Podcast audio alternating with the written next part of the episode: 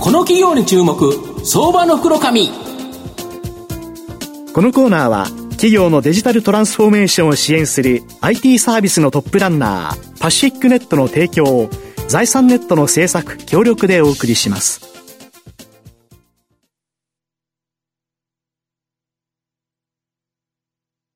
はい、えー、それではお伝えいたします。ここからは相場の福の神、財産ネット企業調査部長、藤本信之さんとともにお送りしてまいります。藤本さん、こんにちは。毎度、相場の福の神こと、藤本でございます。よろしくお願いいたします。ますまあ、昨日、阪神、久しぶりに勝ったんですが、佐藤輝明、はい、代打で三振と。まあ、5打席連続の三振なんですけど、やはりですね、ルーキーに頑張ってもらわないと、はい、新しい、新しい会社、日本経済でいうと、新しいスタートアップですね、ここに頑張ってもらわないと、日本経済、なんとももうまくいかないという形でですね、そういうの新しい企業を支援する企業、今日ご紹介したいというふうに思います。はい、今日ご紹介させていただきますのが、証券コード7089、東証マザーズ上場、フォースタートアップス代表取締役社長、清水雄一郎さんにお越しいただいてます。清水社長、よろしくお願いします。よろしくお願いします。よろしくお願いいたします。フォースタートアップスは東証マザーズに上場しておりまして、現在株価3310円、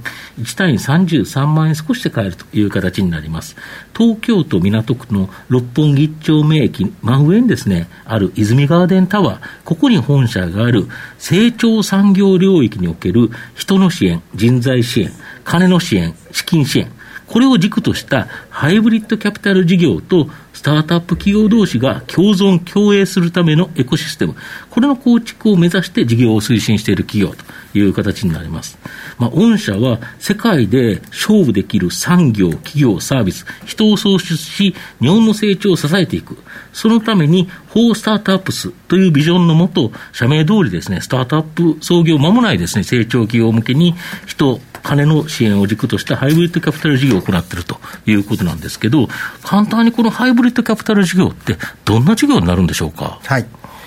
えー、ご紹介させていただきますと、うん。あの有力な投資家、うん、ベンチャーキャピタリストの皆様と私たちは懇意にさせていただいておりまして、はい、当然彼ら彼女らが投資を行うと、はい、どの企業が予実内部統制成長戦略から見て、グロースしているか成長しているかというものが分かってきます、でその情報を私たちが集めております、はい、その有力チームの上位のチームに、私たちが人的資源、うん、えー、CXO 経営幹部と呼ばれる方から順番に組閣をさせていただくこと、並びに、その企業が成長段階に次の調達フェーズに移られると、私たちが資金を提供させていただくこと、これを組み合わせて、私たちはその企業の成長を支えていければというものがこのハイブリッドキャピタルとなります。なるほど、やっぱり企業成長するっていうのは、やはり人であり、まあ、そこにお金もいると、この2つを提供することによって、でお金提供する会社は結構ベンチャーってあるじゃないですか、人っていうのはなかなかないですよね。ないんです。うん、で、これ、私がもともと業界2番手のデューダってブランドの生みの親なので分かるんですが、はい。はいリクルートも大手の人材サービスの会社も、誰がお客様かと言いますと、えー、情報開示が義務化されている上場会社や、うんはい、まあ、誰もが知っている外資の企業様なんですね。でとなると、やっぱこうアメリカとかに、中国と日本の違いって何かというと、もうポイントは一つで、新たな成長企業がたくさん生まれるかどうかが国の成長力と連携してるんですよ。まあそうですよね。これが日本が今ないからこそ、実は日本の成長が鈍化してるんです。で、私はそこに目をつけまして、であれば、えー、プレ IPO、未上場の段階からしっかりと人的支援を投入し、えー、これから上場を目指される企業群に、さらなる、はいまあ、高い企業価値での上場、もしくは早い上場、えー、それをですねご支援できるようなチーム作りたいなと思って、うんうん、現在のチームを作りました。なるほど、はい、でそこに資金も提供することによってその会社が上場したらキャピタルゲインこれも得られる可能性があるとい。うことですよね、まさしくその通りです。なるほど。そうすると企業が成長していただけると御社としては非常に嬉しいと。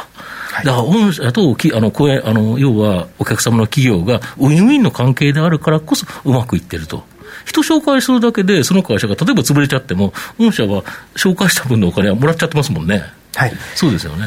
ただまあ私たちはこれ、うん、まあ、スタートアップデータベースという、一応国内の中では、えー、重要なデータベースを作っています。これがあの、日本のプレ IPO の企業、未上場の会社がどこが成長しているかというのが分かるプラットフォームになってるんですけれども、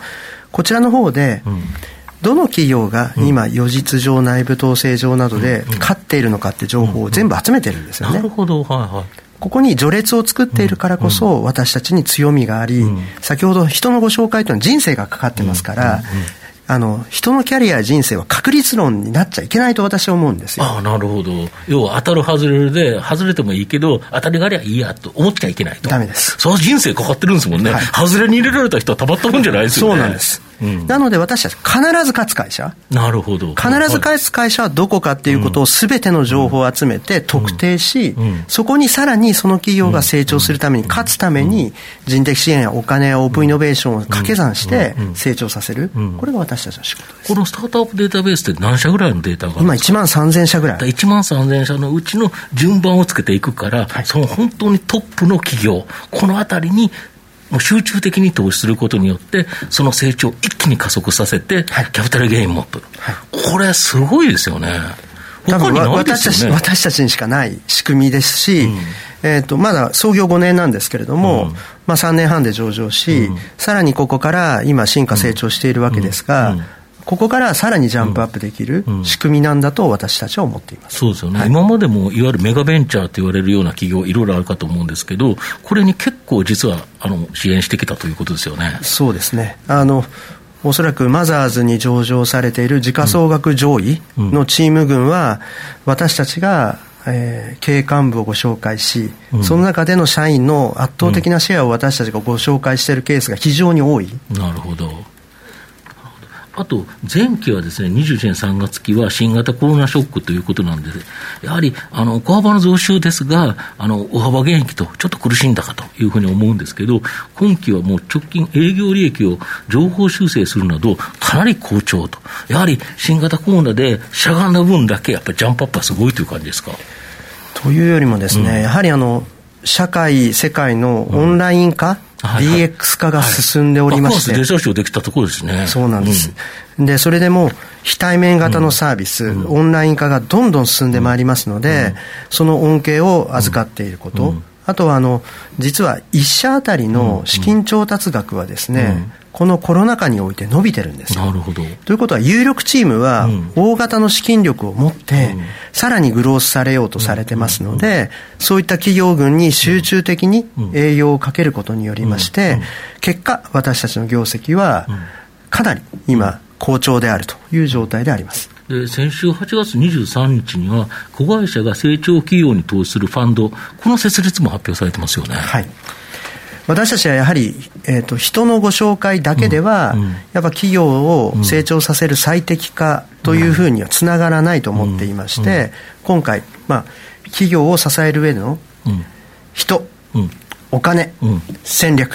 全部ご支援できる体制を、このファンドの設立によって作り上げたという形になります。なるほど。御社の今後の成長を引っ張るもの、改めて教えていただきたいんですが。はい。一つは、まず、データです。なるほど。誰が勝つかということを特定すること。なるほど。まあ、勝ち組にやっぱり乗っとかないと。はいうん、で、特定した上で、うん、そこに重要な人的資源、うん、お金の資源、あとは大企業や国との連携を図る、オープンイノベーションの資源を集中投資をすること。なるほど。これを掛け算すれば、当然、マーケットは伸びます。日本も成長します。結果、その恩恵を私たちも受けます。なるほど。まあ、そういう構造です。これあのまあ、お話よく分かったんですけど、その中でもこの今のデータベース、はい、これを構築していくっていう、そのノウハウっていうのは結構なもんじゃないかと思うんですけど、このあたりはどうなんでしょうか？はい。一つはあの私たちがロボットエンジンを作っています、はい、これは登記簿や官報いわゆる公開情報を、えー、ロボットエンジンが収集するという仕組みをまず作ってるんですね。社内には優秀なエンジニア人がいます、はい、えー、ここがバックアップしてるんですがそれともう一つは有力なコミュニティを私たちが形成している。私も日本ベンチャーキャピタル協会の委員なんですが、あの、有力なベンチャーキャピタルの皆様が、当然ながら自分たちの投資先をどこを勝たせたいっていうのは当然皆さん序列をお持ちなんです。ただそれは公開されてないんですよ。まあ、そうですよね。で、それを私たちは情報を得られる、なぜならばベンチャーキャピタルの皆様が投資をなされると、その会社がなぜ調達するのかというと、人材採用して成長するためなんですよ、なるほど。で次にあるのが広告ぐらいなんですね、ですので半分は人材採用に使われてるんです、ということはそこを一番支援してくれる日本の会社はどこですかとなると、フォースタートアップスというのがもう今やブランドなので、ここをうまく連携させながらやっていきますと情報が定量的にも定性的にも集まるんです。なるほど、はいであとさ、あのこの御社の発表資料なんか見てますと、やっぱりアメリカとか中国がこのこのコロナの状況でも投資額が増えてきてるのに、日本が減ってるっていう図があって、でそんな中で御社のこれ、あの拝見しますと、1社当たりの調達額が結構増えてますよね。そうなんですやはりそれはうまくこうその、今おっしゃったようなデータベースのところからの流れっていうのがうまくこう流れていってるっていう、そんな理解でよろしいわけですね。そうですね。ですので今後私たちが1号ファンドを作って発表してまいりますけれども、もともとも、実はあの、えー、法人、フォースタートアップスという企業体からの直接投資で、例えばスマートニュースなどにこう出資をなさせていただいたりしてたんです。で今後は、えー、外部資金も組み合わせたこのファンドから、いわゆる国内の中で有力と見られるチームに、えー、かぶせて出資をさせていただくので、それを見ていただくと、あ日本の勝ち筋はここなんだなっていうのがきっと見えてくると思います。御社がうまくこう言ってくれると、日本のね、あのベンチャーの活性化になってくれるといいですよ、先ほどあったり、冒頭だったり、日本はなかなかあの有力なベンチャーが育ってないっていうね、ところがあるんで。いや、それは今育ってないだけなんだと思うんですよね。本来は種はあるのに、それはまあうまく見つけてトヨタも日立もみんなドベンチャーですから、もともとは。店頭市場から来た会社ですもんね。そういった企業群が伸びたのが昭和時代です。でも平成時代にいつの間にか、私たちは挑戦することをやめたんです、でもアメリカや中国では、ベンチャー投資をする先にある起業家はみんな挑戦してるわけですよ、それがガッファムやバットです、なるほどなるほど。Google、Facebook、Amazon になってるわけですよ、ここを日本が作らなければ私たちに未来がないんですね、賃金水準も下がり、成長力も下がり、これが今の現状です。将来はもっと下がりますよ。私たちが大企業市場主義でそのまま進めたら、世界でそんな国は一カ国もないんですよ。新しい産業を作ることによって国が伸びるし、人が富むんですよ。ですので、改めて私たちは、日本が得意なこと、それは世界で強い会社作ることですから、これに挑戦をさせたくて、私たちはこのチーム作りました。わかりました。ありがとうございます。最後、まとめさせていただきますと、フォースタートアップスは、世界で勝負できる成長、企業、サービス、人を創出し、日本の成長を支えていく。そのために、フォースタートアップスというビジョンのもとに作られた会社になります。日本の成長企業のデータベースであるスタートアップデータベース。これがありですね、効率的に本当に成長する企業を見極め、人材と資金の支援を行うことにより、成長を加速しているという形になります。まあ、前期は新型コロナショックで苦しみましたが、その間にですね、自力を高めた結果、今期は資金を支援するファンドも蘇生でき、飛躍的な成長を期待できるかな。中長期投資でじっくりと応援したい相場の福の神のこの企業に注目銘柄になります。今日は証券コード7089東証マザーズ上場フォースタートアップス代表取締役社長、清水雄一郎さんにお越しいただきました。清水さん、ありがとうございました。ありがとうございます。ありがとうございました。藤本さん、今日もありがとうございました。ありがとうございました。企業のデジタルトランスフォーメーションを支援する IT サービスのトップランナー。東証2部証券コード3021パシフィックネットは、パソコンの調達、設定、運用管理からクラウドサービスの導入まで、企業のデジタルトランスフォーメーションをサブスクリプションで支援する信頼のパートナーです。取引実績1万社を超える IT サービス企業。東証2部証券コード3021パシフィックネットにご注目ください。この企業に注目、相場の袋紙。このコーナーは企業のデジタルトランスフォーメーションを支援する IT サービスのトップランナーパシフィックネットの提供を財産ネットの制作協力でお送りしました。